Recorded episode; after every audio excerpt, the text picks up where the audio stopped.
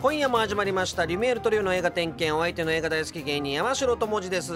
えー、ハイネッケン誘拐の大賞70点あの監禁部屋に入れられたですねハイネッケン役のですねアンソニー・ホプキンスがですねあの怖くないんだけどレクター博士に見えてですねそれはそれでなんかキャスティングミスかなと思ってしまいました、はいえーそして映画をあらゆる角度から点検してくれるのがこの方カンヌ・ベルリンをはじめ主要な国際映画祭で数々の映画賞を受賞している日本を代表する映画プロデューサーでナッシングパーツ71の監督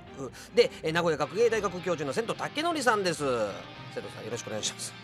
あれ いやいやいや千とさん今は喋ってください 今喋る 今は喋ってくださいよははいいこんばんははい、こんばんは。 いえ記憶正しく今日もやんちゃに語っていただければと思います。はいはい、えーさらにもう一方、沖縄の怖い話企画構成演出、 映画ヤギの冒険、ナッシュバス71の脚本も担当、そしてバカをこよなく愛すバカ専門家の山田由紀さんです。よろしくお願いしますはい、本日もののあれこれにと15文字に漂ってください。 えー今夜も深く鋭く愛情たっぷりに映画を見て回りたいと思います。映画点検スタートです。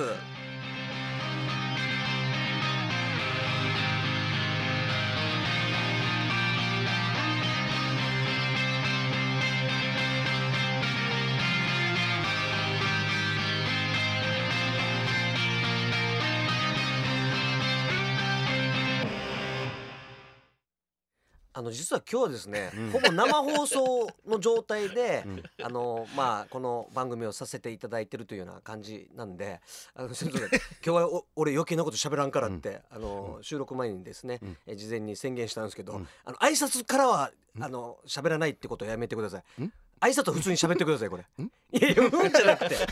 うんじゃなくてお願いしますよ先生さん。俺ははい生。まれて初めて、はい観光令で大変だったんだなと思いましたね、観光で。観光令、喋っちゃいけないああ、 そうですね。うん喋りたいんだよそうですようね。んでもうん喋っちゃいけないと、うんうん何言い出すかわからないのそうですよね、こんな大事な日にそう なんかもう瀬戸さんなんか本当に途中でなんか言い出しそうな気がして心配なんですけども、うんな生はダメっていそんうですそうね,、ですねはいあのまあ今日はですね大江健三郎あとか言ったらいかない でしょだからだからうんうんあの余計なことを今日はもう本当に30分ぴっちりなんでははいい、お願いします実アはジでアすンカンフージェネレーションと か言ってだそういうのも言っちゃいけないんだよねいつもよりエンジンかかってるじゃないですか。あすいまこれお願いしますよ、これ。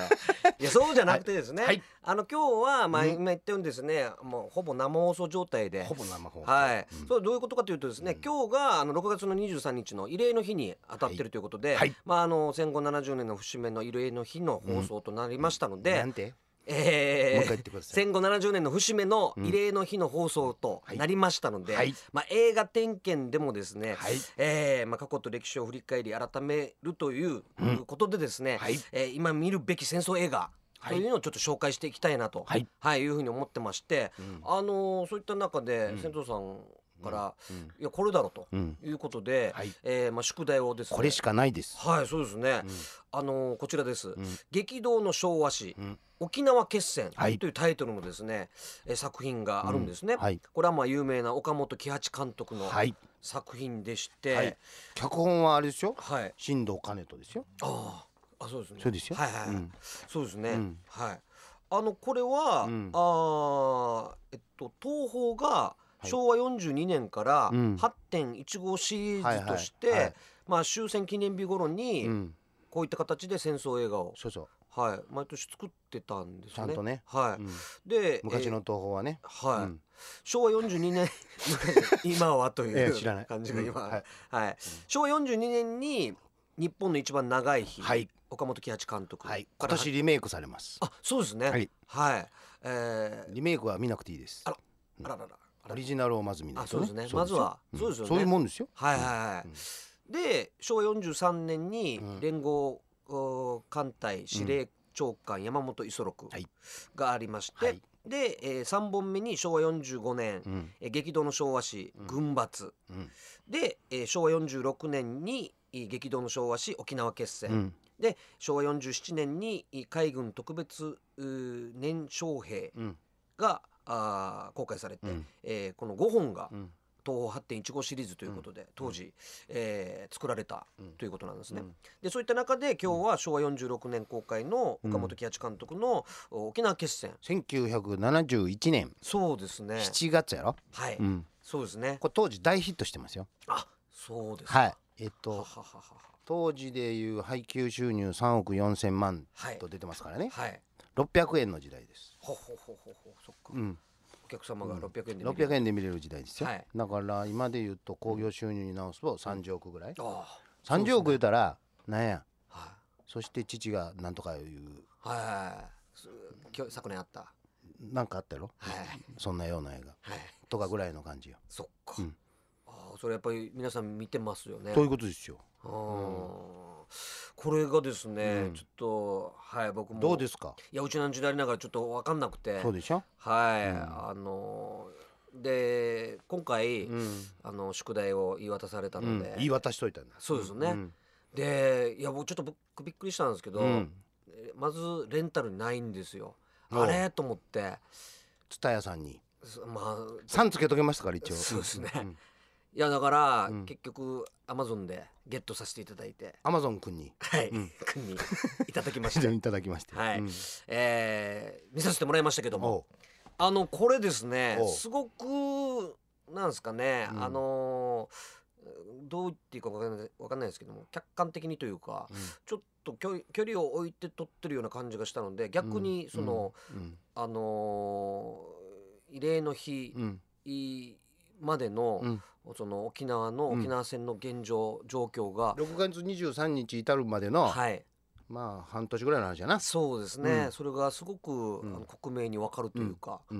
はい分かりやすかったというか、うんこれ見たら一発でしょそうですね、なんじゃかんじゃいろいろさはいなんじゃかんじゃやってはるけどはいそんな必要ないこれパッと見たらはい全部分かっちゃうよね何が起こってたかそうなんですよね、うんだからあのやっぱり、まあ、慰霊の日が6月23日で、でポイントポイントでは僕らも見聞きしてたんですけども、うんうん実際じゃあそこでどういうことが行われたとうんかっていうのが一つの流れとして、うんこれ作品になってるんで、うんすごく分かりやすい。分かりやすいですはい、うん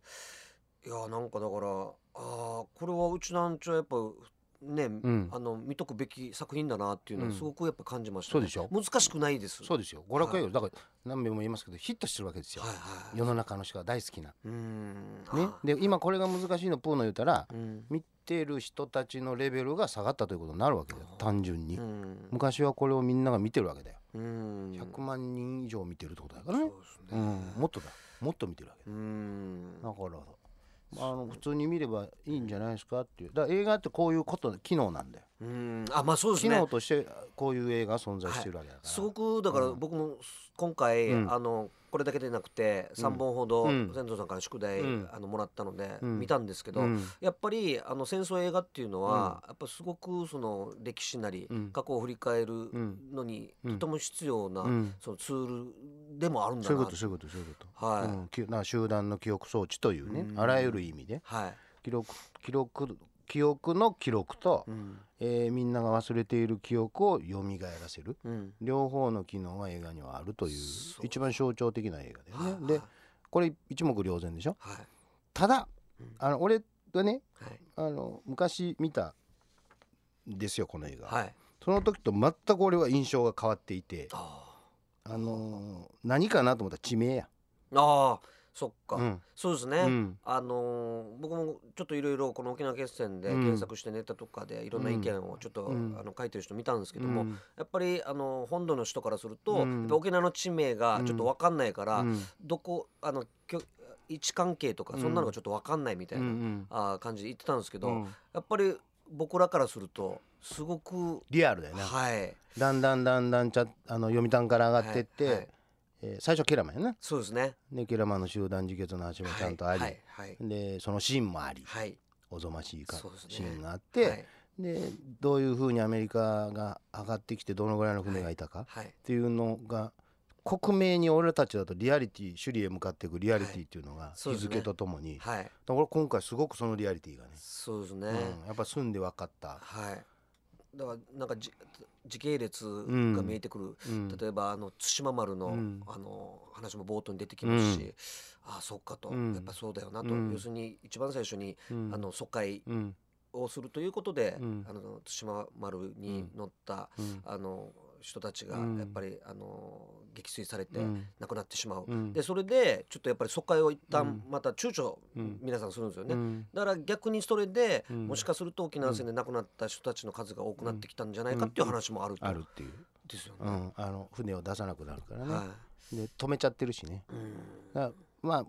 映画の、まあ、作る側としてはよ俺がはいあの映画を作る哲学としては今回この映画はやっぱり昔思ったのと印象が変わらないのははい俺とは哲学が違うとは正直思ったのはいあのそれはあの沖縄の人の役うちなんちゅうの役をうん本土の役者さんにやらせてるじゃない、あはいあの安倍博士だっけああいえいえ田中邦衛さんあでそすうかか。 ひろしさんはちょっと時代違いあます違ようね。違いますかはい、それはテールマエロマエロあのあそ方で、うですすね。かあそうですかえなんかそんな映画あったかなと思ってなんかねそ それがねはい。はい。それはやっぱり俺は気に入らないあまあ岡本喜和さん俺はもう尊敬するもうもう神様のように思う人ですよ、うんで進藤さんとかもねうんあのもうあってもちゃんと口が利けんぐらいの俺なんか動揺するぐらい偉い人たちだったんだけど、うんやっぱり映画を作る哲学としてはちょっとうん、そっか。分かりづらいのはむしろそっちだと俺は思あったわあ、そっか。け。まうんあ、そうですね。うん、加山雄三が沖縄の人の役をやり、はいはい田中邦衛がやりうんみんなそうなわけよ、うんそれはやっぱりうん分かりにくい、まあ、そうですね、確かに。ううんん、ということはある、なんか、うんまあちゃんとその方がうんうちなんちゅなのかどうなんか調べてないんですけども、うん最後にうん墓から出てきて、まあ、あれは有名なシーンなんですけども、そうですよね、うん、最後の最後のおばあの、はい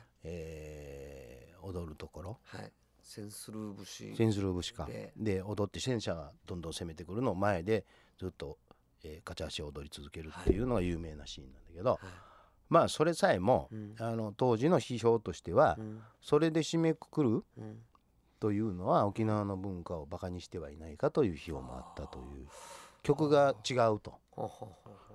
というのも当時としてはあったんだけどね、うんだから当時のやっぱり批評レベルっていうの高かった、うん沖縄の文化理解した上で、うんで俺もやっぱりそのキャスティングがどうなのかなとは思うけれど、うんまあその木津さん自身のい当時の言ってることを見ると、うんうんまあ司令部がねはい言っている、うんえー沖縄は本土のためにあるうんというセリフが何度か出てくる、はいはいでこの映画はこれだとうんここを軸に進めるべきなんだと、うんでそれが今も続いちゃいねえかと、うん何十年か前のインタビューでも答えていて、はいえー今もずっとそのままだよねうんと木内さんが言っていて、うんで、えーまさに俺なんかも「いや今もそうですよ」うとんうん「沖縄は本土のためにある」というセリフがこの70年間うんずっと続いているということを、うん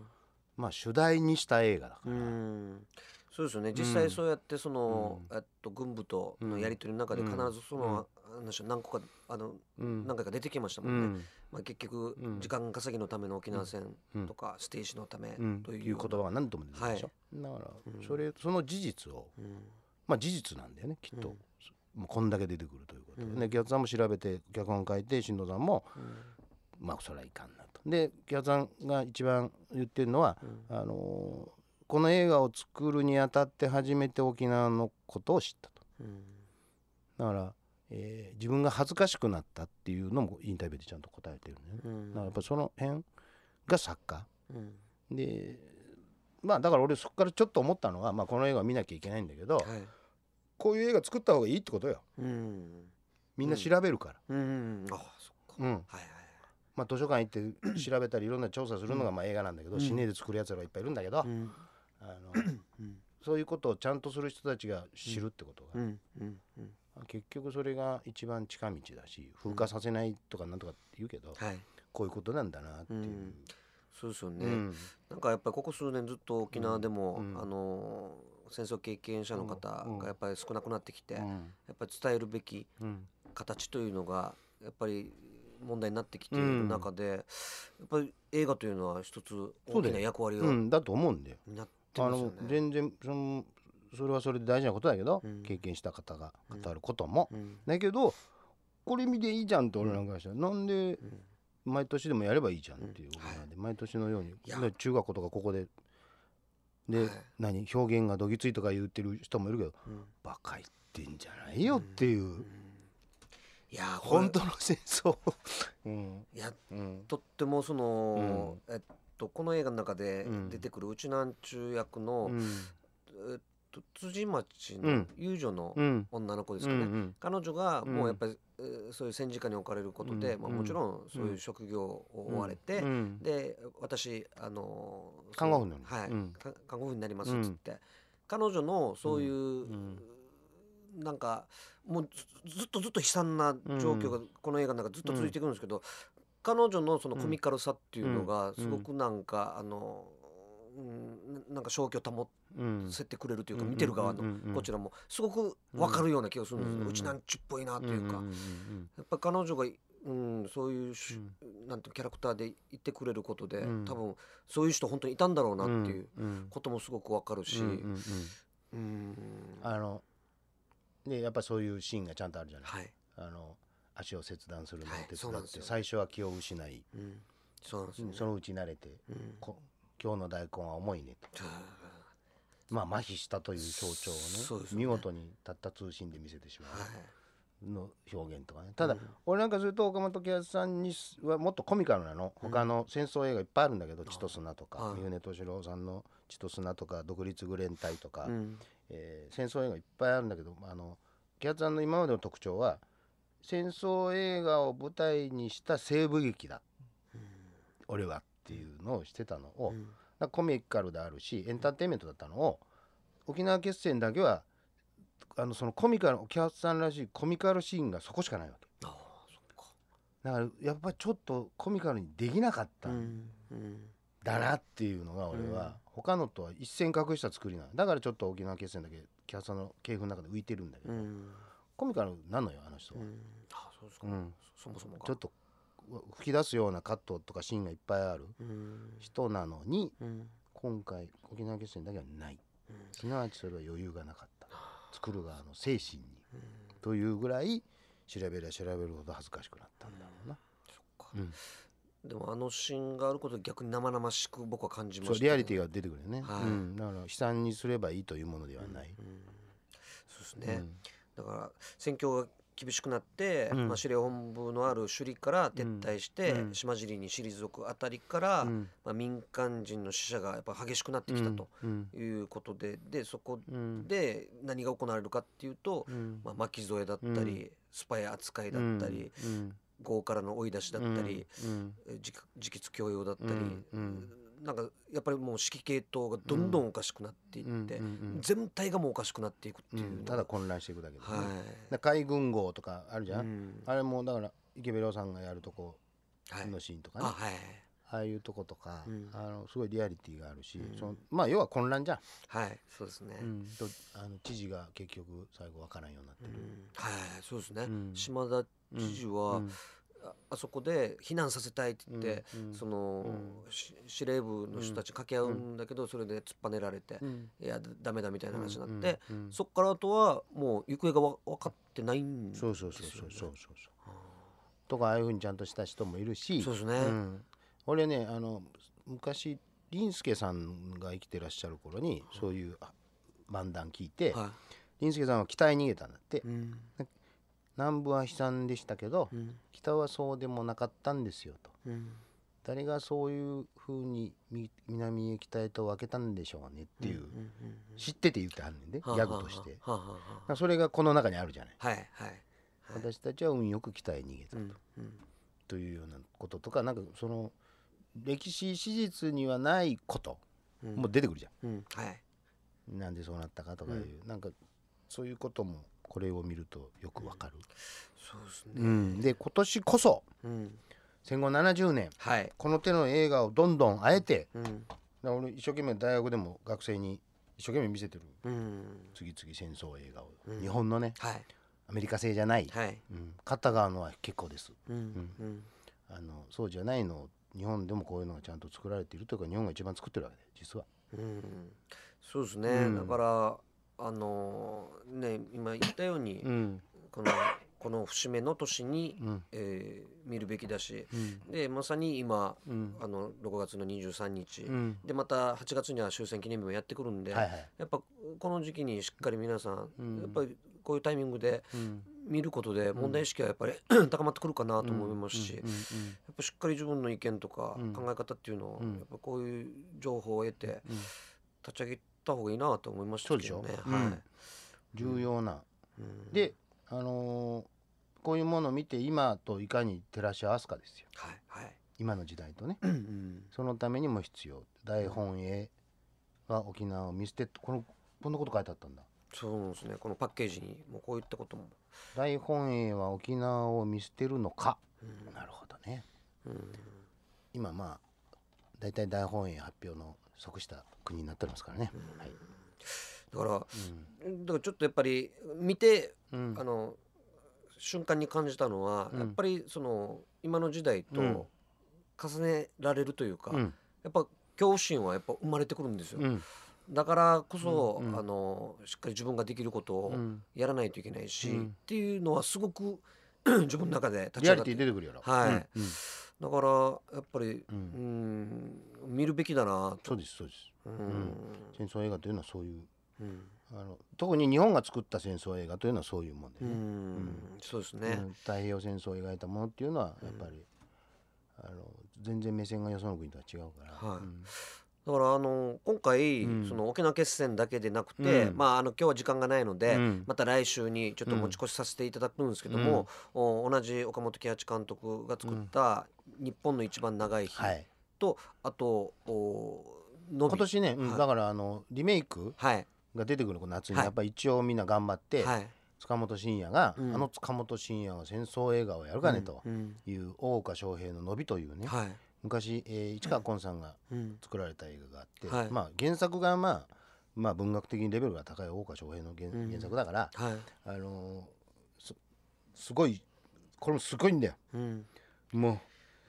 うでまあリメイクじゃないオリジナルをまた見ないとうんしょうがないんだけどまあリメイクは機能するとすればそこの一点そうですね、うんなんかそれで、うんあのオリジナルがまたフうんィーチャーされると思うので、そうそうそうやっぱり合わせてみてほしいですようんね。でもっと言えば大岡翔平という作家のねあはい冷帝戦記とか、はいえー不良記とかね、うんえー戦争もばっかりなわけですよ、うんその伸びとかねうんでその辺をもう一度読み返すうん日本人がはい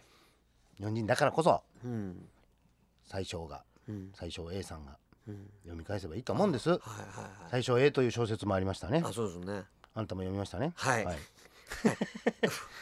ぼぼ僕が、んあの中継に あすいませんね回って銭湯さんにお渡ししましたね、うんはい買ってきてって友達が言っ たのそうでしたね、うんアマゾンではもうすでに売ってないんですっていうようなねでしたねなんでそんなことが起こってるのかなうとんいうことも踏まえましてですよそうですね、うんだから僕あの短期間で、うんその沖縄決戦、うんえー日本の一番長い日、うんでこの伸び飲みも見たはいおおあのこうやって流れで見るとやっぱりすごく、んあのなんていうんですかね戦争のもちろん悲惨さっていうのが分かりますし、うんえ歴史がこうやってうんかつてあったんだ、うんあっていうのも時系列でも分かったし、うんすごくやっぱりそういう意味では、うんあの考えるうんう一つのおきっかけとあうんと、良い情報になったなうっんて思いましたうね。んだからあのー平和ねうん平和で平和に穏やかにというけども現実にこういうことがあったであろうというものを見せるその悲惨な映うん像はい、はやらざるを得んのようんうんうんそれを封じ込めるとうん、違う麻痺した感覚が生まれるから、そうですね。あのいかにこうそんなことが起こっていたかっていうのをきちんと、やっぱ映画の機能はそこだからね。はい、なんででこんなの昔はテレビで放送してたんだから、うんやりゃいいと思うんだよあれ。うん全然うんなんかあんまやんないもんね今ねそうですねうんまあやんないんだろうね、ううんんせっかく皆さん受信料払ってんのにねそうですね。っていうことを生で言わないように、 ということで、うんあのーもうちょっと お時間がは来ましたのはでい、よかったですねはい、無事終わりましたかねこ れちょっとわかんないですけどあのーまあ、うんとにかくうー戦後70年の節目ということで、うんあのーぜひ皆さんちょっとこの沖縄決戦うんというのはですね、えー見ていただきたいなと、うんはい、いうふうに思いますで来週もですねまたあの同じ形で、えー今見るべき戦争映画をちょっと紹介していきたいなというふうに思いますので、はい一つよろしくお願いします。はい、えーということでそろそろお別れの時間なんですけどもお番組ではせん、えー映画への疑問戦闘さんへの質問をお待ちしておりますメールアドレスは点検 RBC.CO.JP です。